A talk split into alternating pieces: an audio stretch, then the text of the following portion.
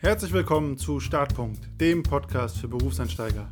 Mein Name ist Konstantin Knöss, ich bin UX-Consultant und Business Coach.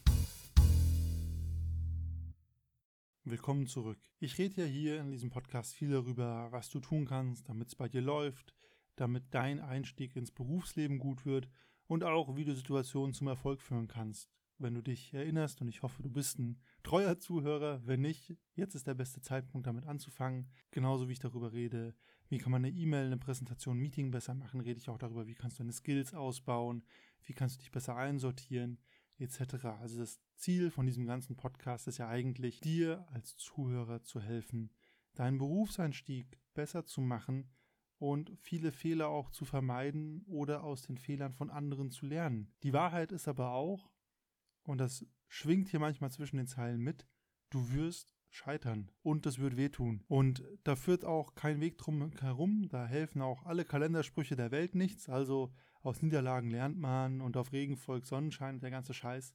Nee, du wirst scheitern und es wird wehtun, das wird scheiße sein.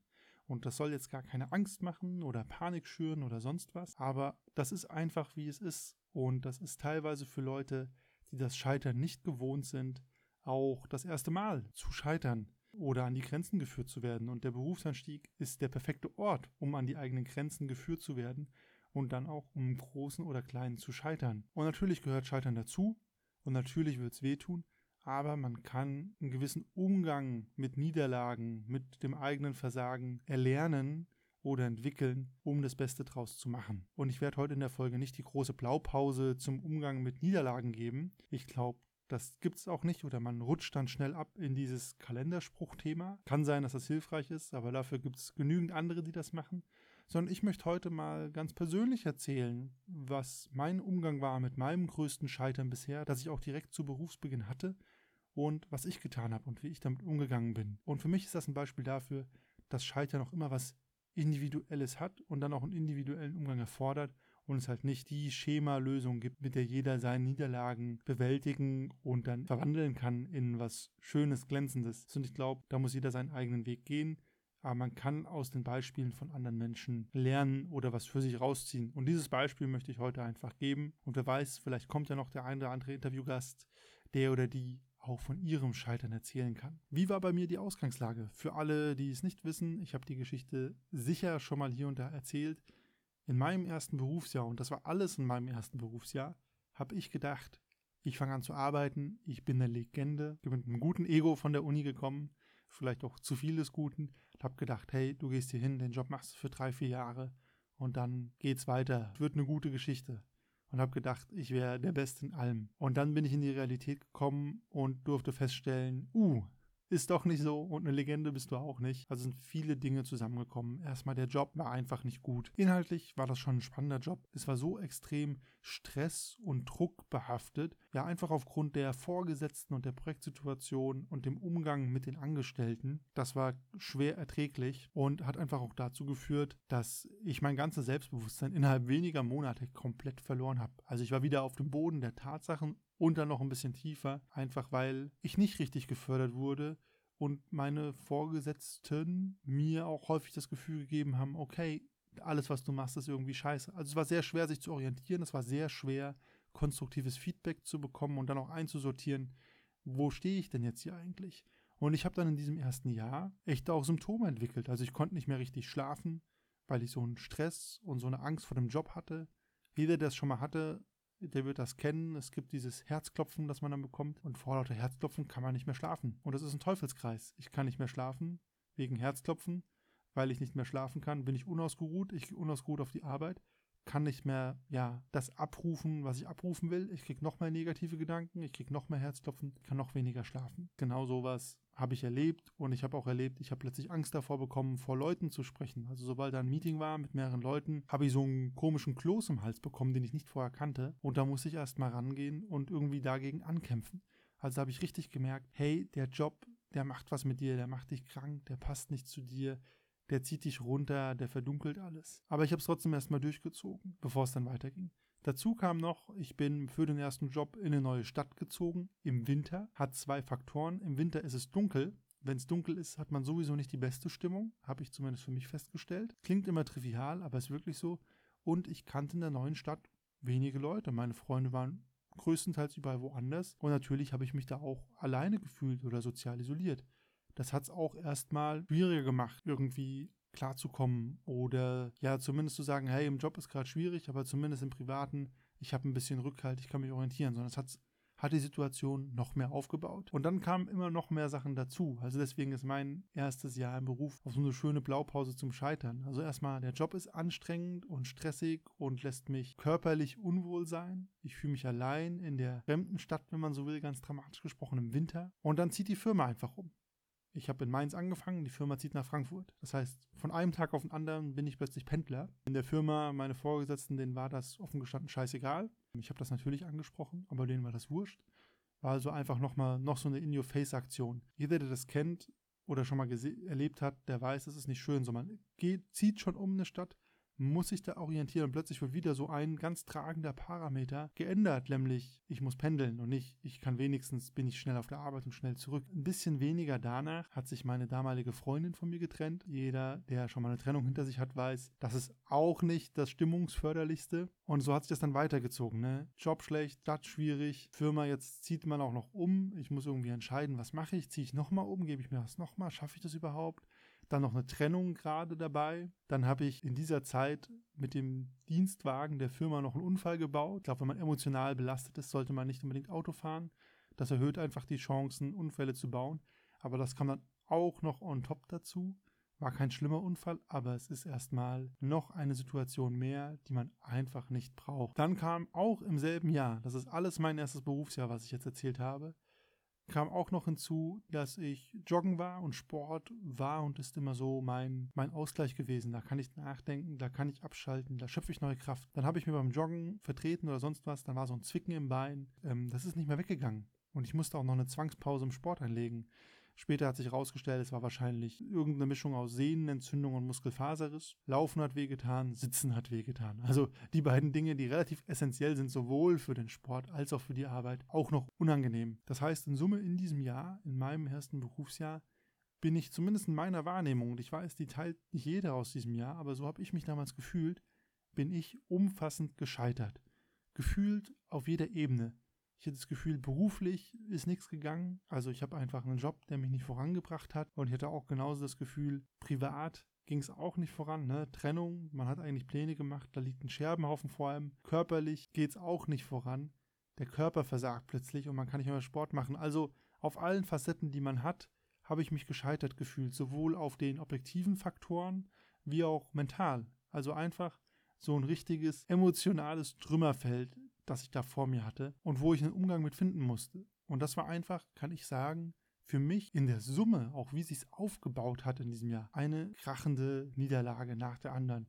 Gefühlt immer die falsche Entscheidung getroffen, gefühlt ist immer noch etwas dazugekommen, noch eine Schippe drauf, noch ein Ticken schlimmer. Das zerrt an einem und es nimmt einem immer mehr Energie und es setzt sich so eine ja, negative Wolke über einen, die einen immer ein bisschen begleitet. Selbst in Situationen, wo man dann happy ist oder gute Momente hat, man hat immer so eine kleine Wolke über einem, die einem irgendwie im Nacken ist und sagt, ah, jetzt könnte noch was kommen. Und so ging es mir da in diesem ersten Jahr.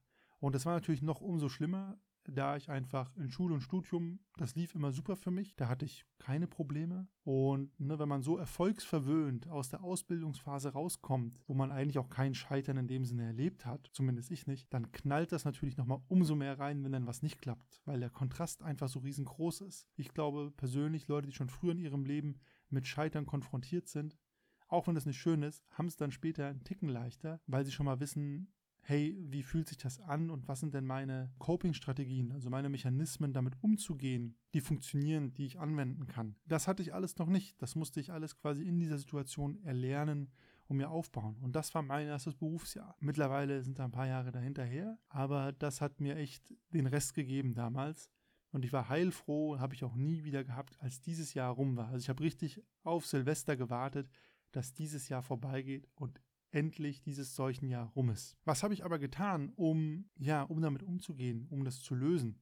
Ich habe tatsächlich ein paar Sachen gemacht und ein paar Sachen nicht gemacht und die möchte ich genauso gern teilen. Zum einen, ich habe viel mit Freunden geredet oder mit Leuten geredet. Ich habe gemerkt, ich muss über das reden, was mich bewegt. Ich muss mich austauschen. Ich brauche Leute, die irgendwie Erfahrung haben, meine Erfahrungen spiegeln können. Und das war wichtig. Gleichzeitig muss ich auch sagen, ich habe aber auch gemerkt, Reden hat eine endliche Wirkung. Also irgendwann hat man über alles schon zehnmal geredet, dann habe ich schon zum hundertsten Mal erzählt, dass mir mein Bein wehtut. Ändert aber nichts und man verliert sich dann auch schnell in solchem Selbstmitleid oder Selbstmitleidung. Deswegen, ich habe gemerkt, es ist wichtig, mit Leuten zu reden. Es ist auch wichtig, sich zu öffnen. Habe ich hier und da bedingt getan.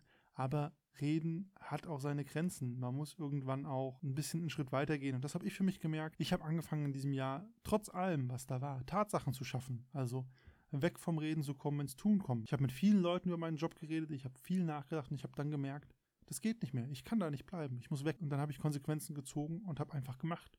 Und zwar habe ich einen neuen Job gesucht, Bewerbungsgespräche geführt und dann eiskalt auch diesen Jobwechsel durchgezogen. Mit allem, was dazugehört. Kündigen ist auch immer noch was Verrücktes, bei einem Arbeitgeber zu kündigen und das in ordentlichen Bahnen zu lenken und dann alles vorzubereiten für die nächste Station. Mein Jobwechsel war so mittelüberlegt. Da hat mir ein Recruiter auf LinkedIn geschrieben, auf Englisch und ich habe auf einer Dienstreise abends im Hotel meinen Lebenslauf auf Englisch übersetzt und dahin geschickt und habe dann einfach diesen Bewerbungsprozess mitgemacht einfach nur, um aus der Situation rauszukommen und um das Gefühl zu haben, ich unternehme gerade aktiv was, um meine Lage zu verbessern.